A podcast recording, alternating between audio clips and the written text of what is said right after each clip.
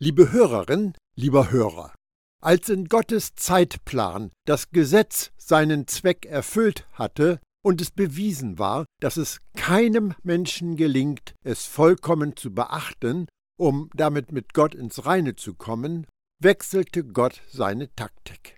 Paulus beschreibt das so. Als aber die Zeit ihre Erfüllung erreichte, da sandte Gott seinen Sohn. Der wurde, wie alle anderen Menschen, von einer Frau geboren und wurde genauso wie alle unter das Gottesgesetz gestellt. Das geschah mit dem Ziel, dass er die, die unter dem Urteil des Gottesgesetzes standen, freikaufte und wir so das Recht erhielten, als seine Söhne und Töchter zu leben.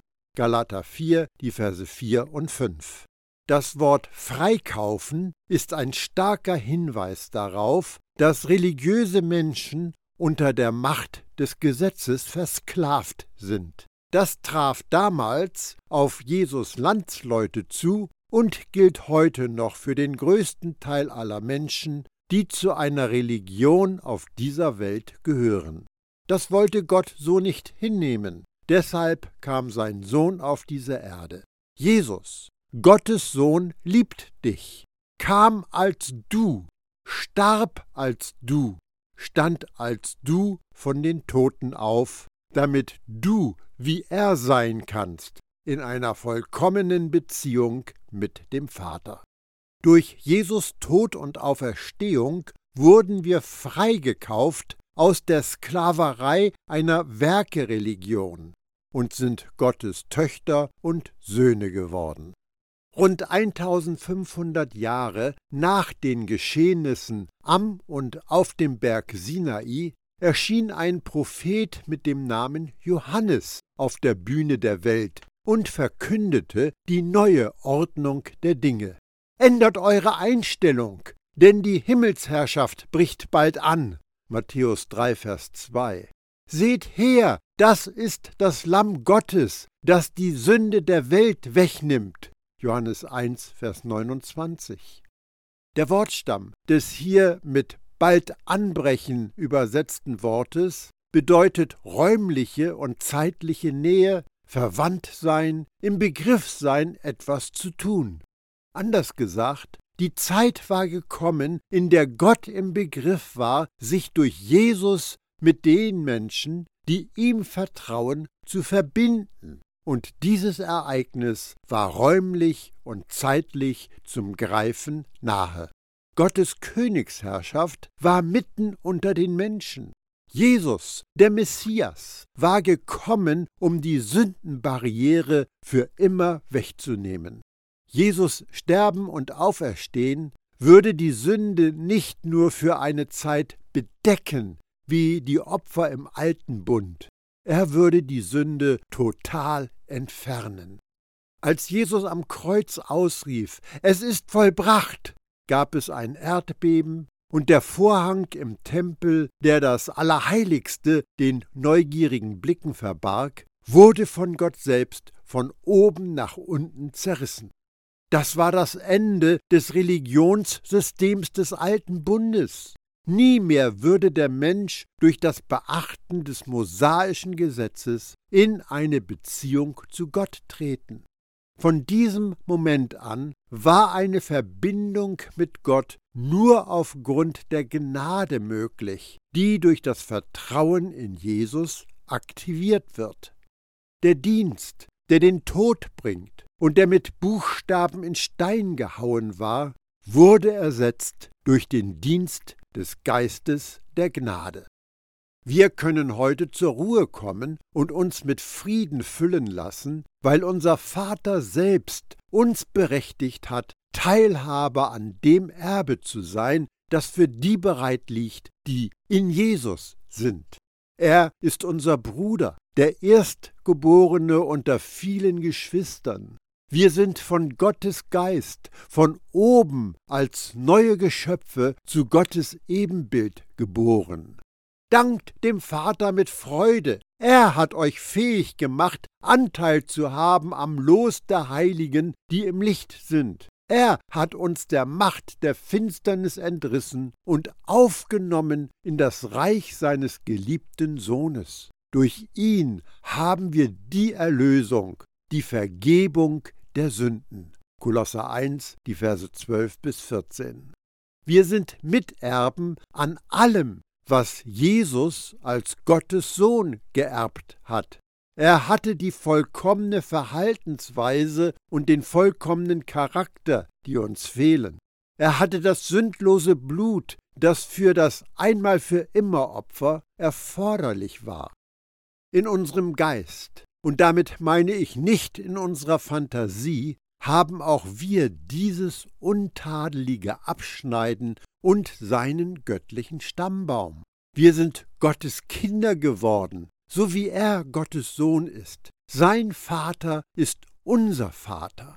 Christus hat uns losgekauft von dem Fluch des Gesetzes, indem er ein Fluch wurde um unsertwillen. Denn es steht geschrieben, verflucht ist jeder, der am Holz hängt, damit der Segen Abrahams zu den Heiden komme in Christus Jesus, damit wir durch den Glauben den Geist empfingen, der verheißen worden war. Denn ihr alle seid durch den Glauben Söhne Gottes in Christus Jesus. Denn ihr alle, die ihr in Christus hineingetauft seid, ihr habt Christus angezogen. Da ist weder Jude noch Grieche, da ist weder Knecht noch Freier, da ist weder Mann noch Frau, denn ihr seid alle einer in Christus Jesus. Wenn ihr aber Christus angehört, so seid ihr Abrahams Same und nach der Verheißung Erben. Galater 3, die Verse 13 und 14 und 26 bis 29. Wir, die wir heute im neuen Bund der Gnade leben, sind frei vom Gesetz und erlöst von einem jeden Fluch, der mit der Übertretung des Gesetzes verbunden war. Wenn wir in Jesus sind, dem einen, der Erbe von allem Segen ist, sind wir in dem Samen, und deshalb sind wir Abrahams Same und nach der Verheißung Erben. Was bedeutet das nun, Abrahams Same zu sein? Wir schauen uns einige Abschnitte im vierten Kapitel des Briefs an, den Paulus an die Christen in Rom geschrieben hat, um mehr von dieser großartigen Verheißung zu erfahren. Was wollen wir denn sagen, dass Abraham, unser Vater, nach dem Fleisch erlangt hat? Wenn nämlich Abraham aus Werken gerechtfertigt worden ist, hat er zwar Ruhm, aber nicht vor Gott. Denn was sagt die Schrift? Abraham aber glaubte Gott, und das wurde ihm als Gerechtigkeit angerechnet. Römer 4, die Verse 1 bis 3. Dieser letzte Satz Abraham aber glaubte Gott, und das wurde ihm als Gerechtigkeit angerechnet, wird sechsmal in der Bibel zitiert. Noch einmal, Abraham ist von Gott gesegnet worden. Der Weg, über den er die Segnungen erhalten hat, war, dass er glaubte, dass er vor Gott gerecht ist. Wenn Paulus von dem Fleisch spricht, meint er den Versuch, den richtigen Stand vor Gott durch eigene Bemühungen zu erreichen. Paulus stellt die Frage, was hat Abraham über seine eigene Gerechtigkeit entdeckt? Nichts. Wie wir sehen werden, war Abraham kein Vorzeigeglaubender. Er war der typische Empfänger von Gottes Gnade. Er war ganz offensichtlich nicht durch sein Tun und Verhalten vor Gott gerecht geworden. Schauen wir auf den nächsten Vers. Wenn jemand durch eigene Leistungen für gerecht erklärt werden will, ist er wie ein Arbeiter, dessen Lohn auf der Grundlage des Geleisteten berechnet wird. Was er bekommt, bekommt er nicht aus Gnade, sondern weil man es ihm schuldet. Römer 4, Vers 4. Erkennst du, wie außergewöhnlich diese Gerechtigkeit aufgrund des Glaubens ist? Wenn wir dafür arbeiten, eine Leistung erbringen, wird es eine Schuld, die an uns beglichen werden muss. Es ist kein freies Geschenk mehr. Wenn Gottes Segen eine Belohnung für gutes Verhalten ist, dann bekommen wir die Anerkennung für unsere Verdienste. Aber in diesem System ist auch die Umkehrung wahr. Wir verlieren Gottes Segen durch nicht vollkommene Leistung.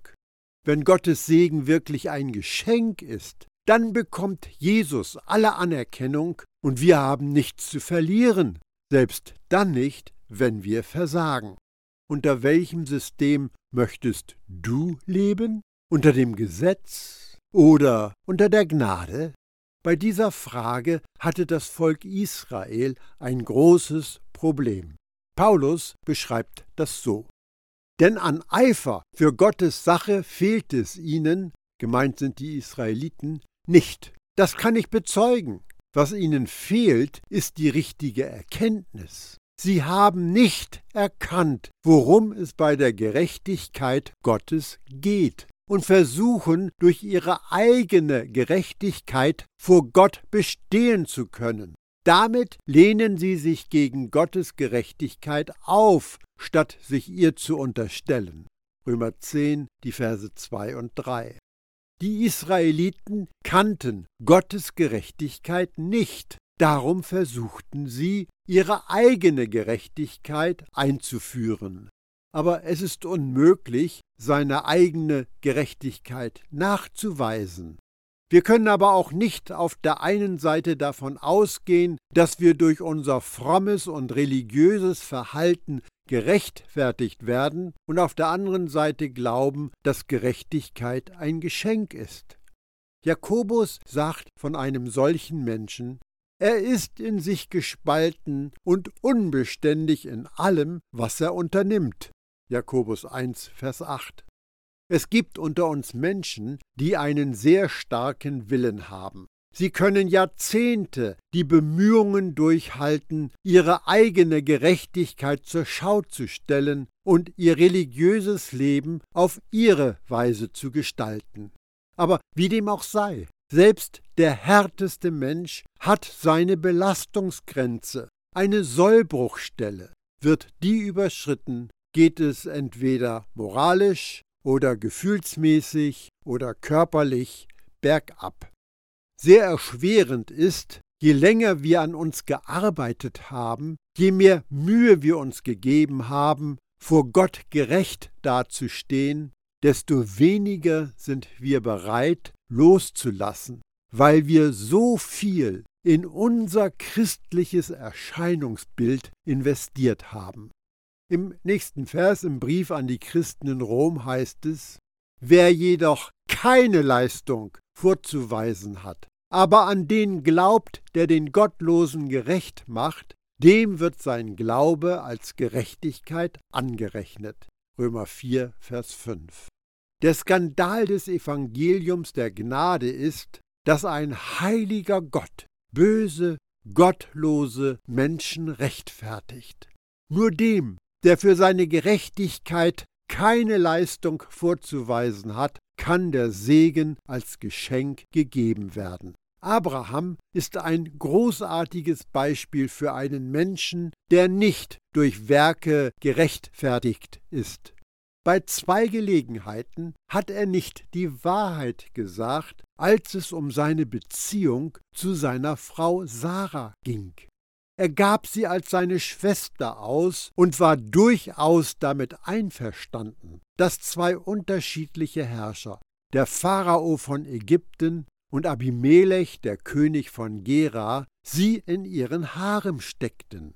Bei uns ist Polygamie verboten, aber du kannst dir es sicher ausmalen, was Abraham da getan hat. Er überließ seine Frau diesen Männern, die mit ihr machen konnten, was ihnen beliebte. Er hatte natürlich einen ehrenwerten Grund für sein Verhalten. Er wollte seine eigene Haut retten. Abraham war kein Vorbild für Rechtschaffenheit, kein frommes Musterexemplar. Aber er war ein Beispiel von einem, der unter Gottes Gnade lebte. Gott hat Abraham niemals bestraft oder getadelt. Ganz im Gegenteil, er wird in der Bibel Gottes Freund genannt. Ich weiß nicht, wie weit du mit den beiden Begebenheiten vertraut bist. Es war so, dass Gott Abraham verteidigte und die beiden Herrscher fast zu Tode ängstigte, als sie herausbekommen hatten, dass Sarah Abrahams Frau ist. Gott hat die Herrscher daran gehindert, Sarah zu nahe zu kommen, und er segnete Abraham mit großem Reichtum. Sein Diener konnte später sagen, Jahweh hat meinen Herrn reich gesegnet und ihm ein großes Vermögen geschenkt. Er gab ihm Kleinvieh und Rinder, Silber und Gold, Sklaven und Sklavinnen, Kamele und Esel. 1. Mose 24, Vers 35. In der Ruhmeshalle des Glaubens, im Brief an die Hebräer Kapitel 11, gibt es keine Erwähnung von Abrahams Versagen. Warum nicht? Von keinem Glaubenshelden, der in Hebräer 11 erwähnt wird, ist seine Sünde aufgeschrieben. Denn der Heilige Geist, der den Schreiber inspiriert hat, hat direkt aus den himmlischen Büchern zitiert. Und im Himmel gibt es keine Aufzeichnung von Sünden. Gott hat dem Abraham eine Verheißung gegeben, die auch uns als Abrahams Nachkommen gilt. Was war das für eine Verheißung? Denn die Verheißung, dass er der Erbe der Welt sein sollte, ist Abraham oder seinen Nachkommen nicht zuteil geworden durchs Gesetz, sondern durch die Gerechtigkeit des Glaubens. Römer 4, Vers 13. Die Verheißung an Abraham war, dass er der Vater vieler Nationen sein würde. Dies ist mein Bund mit dir. Ich will dich zum Vater vieler Völker machen. 1. Mose 17, Vers 4. Ich will dir so viele Nachkommen geben, dass aus ihnen ganze Völker entstehen werden. Auch Könige werden von dir abstammen. 1. Mose 17, Vers 6. Gott versprach ferner, und durch deinen Nachkommen werden alle Völker der Erde gesegnet sein, weil du mir gehorcht hast. 1. Mose 22, Vers 18. Da diejenigen, die zu Christus gehören, also wir, Abrahams geistliche Nachkommen sind, erben wir die Verheißungen, die Abraham gegeben wurden. Abraham und seine Nachkommen würden Erbe der Welt sein durch die Gerechtigkeit des Glaubens. Es gibt im Alten Testament keine Schriftstelle, die diese Verheißung in dem Wortlaut wiedergibt, den Paulus hier benutzt. Erbe der Welt. Die Verheißungen, die dem Abraham gegeben worden waren, schließen ein, dass alle Familien auf der Erde durch ihn gesegnet werden würden und dass er der Vater von vielen Nationen sein sollte. Aber was bedeutet es, Erbe der Welt zu sein? Das griechische Wort für Erde ist an dieser Stelle Kosmos. Das Wort bedeutet Ordnung, Anordnung, Schmuck, Welt, Weltall. Der Begriff Kosmos umschreibt die Gesamtheit der Lebenswelt des Menschen, die diesem zur Verwaltung übergeben ist und über den politische Mächte herrschen können. In ihm geschieht Gutes und Böses. Weiterhin kann Kosmos die ganze Menschheit kennzeichnen, mit ihren irdischen Gütern, Errungenschaften, Reichtümern, Vorzügen und Vergnügen. Ich meine, dass es schlicht und einfach bedeutet, dass die ganze Welt und das Universum Jesus gehört, dem Samen von Abraham. Der Vater hat alles in seine Hände gegeben. Damit die Verheißung eines Erbes wahr werden kann, muss jemand sterben. Und es ist jemand gestorben, Jesus. Am Vorabend seines Todes sagte er zu seinen Jüngern, Darum vermache ich euch das Reich, wie es mein Vater mir vermacht hat. Lukas 22, Vers 29. Weil wir in Jesus sind und Jesus in uns ist, gilt für Jesus Nachfolger, fürchte dich nicht, du kleine Herde, denn es hat eurem Vater wohlgefallen, euch das Reich zu geben. Lukas 12, Vers 32. Wenn das Königreich bereits uns gehört, dann ist es auch die Erde und alle Dinge. Es ist nicht Gottes Wille, dass du unter Werksgerechtigkeit versklavt bist oder die Angst vor der Zukunft dich lähmt. Du bist Gottes innig geliebtes Kind und ein Miterbe von Jesus. So wie er ist, ganz gesund und wohlhabend, so bist du in dieser Welt. Wir üben in diesem Leben Vollmacht aus als Priester und Könige. Dabei haben wir nichts zu gewinnen und nichts zu verlieren, weil wir alles haben und die Quelle niemals versiegt. Wir erben alles, was Gott hat und was Gott ist. Wir sind gesegnet, um ein Segen zu sein. Das rückt diesen ganzen natürlichen Bereich ins rechte Licht. Paulus in seinem Brief an die Christen in Rom. Wenn nämlich die, die aus dem Gesetz leben, Erben sind, dann ist der Glaube überflüssig und die Verheißung gilt nicht mehr. Römer 4, Vers 14. Machen wir uns diese Aussage einmal bewusst. Wenn wir uns das Verheißene erarbeiten könnten, dann würden wir es nicht aufgrund der Verheißung bekommen. Das Wort, das mit überflüssig übersetzt ist, bedeutet leer machen, zunichte machen, zerstören, berauben. Unser Glaube ist zunichte gemacht. Er hat keine Kraft. Er ist nutzlos, wenn die Gunst bei Gott mit unserem Schweiß erkauft werden könnte. Die Formulierung gilt nicht mehr steht für außer Wirksamkeit setzen, außer Geltung setzen, entkräften, etwas beseitigen.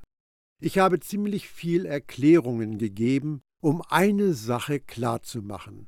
Wenn wir versuchen, durch unsere Leistung Gott zufriedenzustellen, ist unser Glaube zerstört und seine Verheißungen haben keine Geltung für unser Leben. Viele Christen meinen, dass es die Sünde ist, die Gottes Verheißungen außer Kraft setzen. Aber das ist nicht die Wahrheit. Wenn wir dieser Lüge vertrauen, bewirkt das Leiden. Der Vorwurf der Sünde ist für alle, die in Jesus sind, eine erledigte und abgeschlossene Angelegenheit. Je mehr wir uns auf unser Verhalten und unsere fromme Leistung verlassen, um bereit zu sein, von Gott gesegnet zu werden, desto mehr werden wir feststellen müssen, dass wir unseren Glauben, das bessere Wort ist Vertrauen, überflüssig gemacht haben. Wir kommen nicht auf beiden Wegen zu Gott. Und welchen Sinn hätte das Vertrauen, wenn wir Gottes Gnade durch Leistung erlangen könnten? Wenn wir sie uns verdient haben, kann Gott sie uns nicht wegen einer Verheißung geben. Wir bekommen nur, wofür wir bezahlt haben. Wenn wir in diesem System leben, sind sowohl unser Vertrauen wie auch Gottes Verheißungen ihrer Kraft in unserem Leben beraubt. Mir ist bewusst, dass viele Christen dieses Verständnis der Wahrheit nicht teilen. Paulus sagt, dass die Gnade eine Verheißung von Gott ist, aber die Entscheidung, was wir für wahr halten wollen, treffen allein wir. Wenn wir die Angelegenheit selbst in die Hand nehmen und Verheißungen zwingen wollen, sich zu erfüllen, anstatt im Vertrauen auf Gott zu leben, werden wir nie erleben, dass Verheißungen in Gang gesetzt werden. Was ist echtes Vertrauen? Vertrauen ist ganz schlicht und einfach das anzunehmen, was Gott in seiner Gnade bereitgestellt hat. Vertrauen ist die Hand, die ergreift, was uns die Gnade gibt. Vertrauen kann nicht außerhalb von Gottes unverdienter Gunst funktionieren. Getrennt von der Gnade aus Glauben sind Gottes Verheißungen für uns wirkungslos.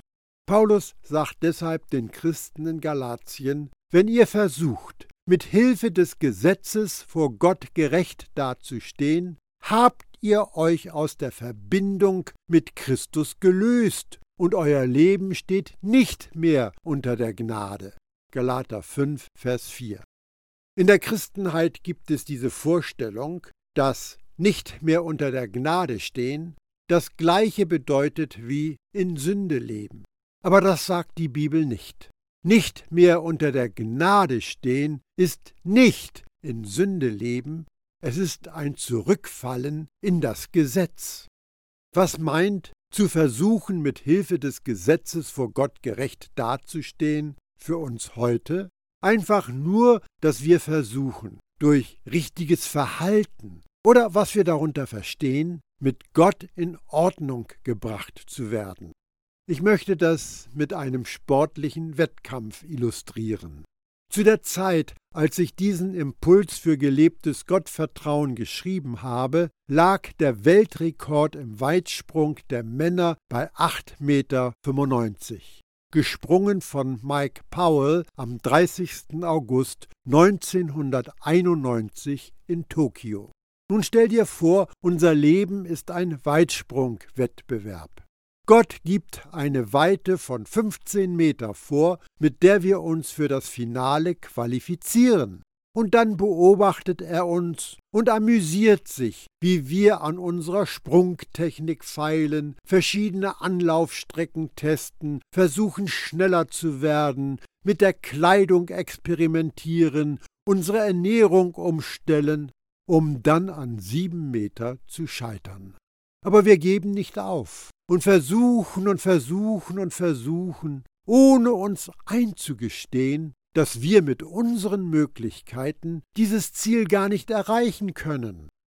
Viele Christen sind überzeugt, dass Gott es auf unsere guten, frommen, religiösen Leistungen abgesehen hat.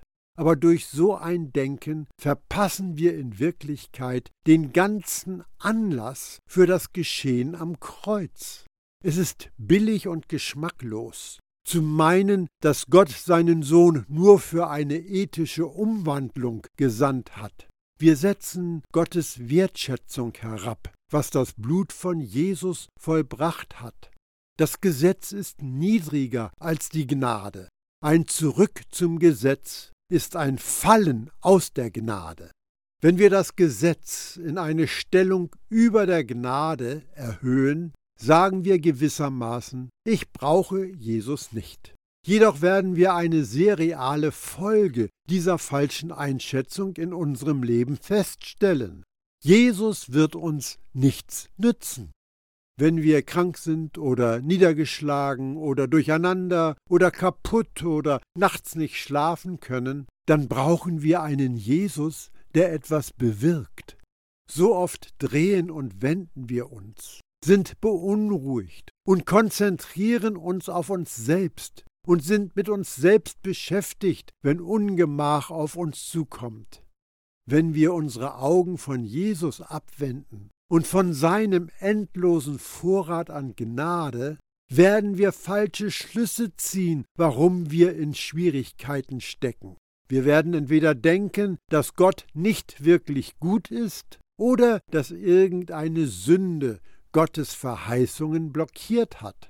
Aber wir können es uns nicht oft genug vor Augen führen, dass Gottes Gnade viel, viel größer ist als alle unsere Sünde. Einer der Hauptgründe, warum wir eine schwache Christenheit erleben, ist, weil ein schwaches Evangelium gepredigt wird. Wir werden niemals eine starke Ekklesia haben, wenn wir nicht ein mächtiges Evangelium predigen. Kennst du den Unterschied? Das schwache Evangelium sagt, dass du besser Gott lieben solltest. Das mächtige Evangelium versichert dir, dass er dich liebt. Das schwache Evangelium predigt, dass Gott dir vergeben kann. Das mächtige Evangelium verkündet, dass er es bereits hat. Das schwache Evangelium sagt, dass du heilig werden musst. Das mächtige Evangelium verkündet, dass du es in Jesus bereits bist. Das schwache Evangelium sagt, dass Gott dich segnen wird, wenn du deinen Teil tust. Das mächtige Evangelium verkündet, dass Gott dich mit jedem Segen in Jesus gesegnet hat. Das schwache Evangelium treibt dich mit dem Gesetz an. Das mächtige Evangelium zieht dich mit Liebe an. Das schwache Evangelium sagt, tu etwas für Gott. Das mächtige Evangelium sagt, schau, was er für dich getan hat. Das schwache Evangelium sagt, bemühe dich, ihm zu gefallen. Das mächtige Evangelium sagt, bemühe dich, in seine Ruhe einzutreten. Die Gnade des Herrn Jesus sei mit dir.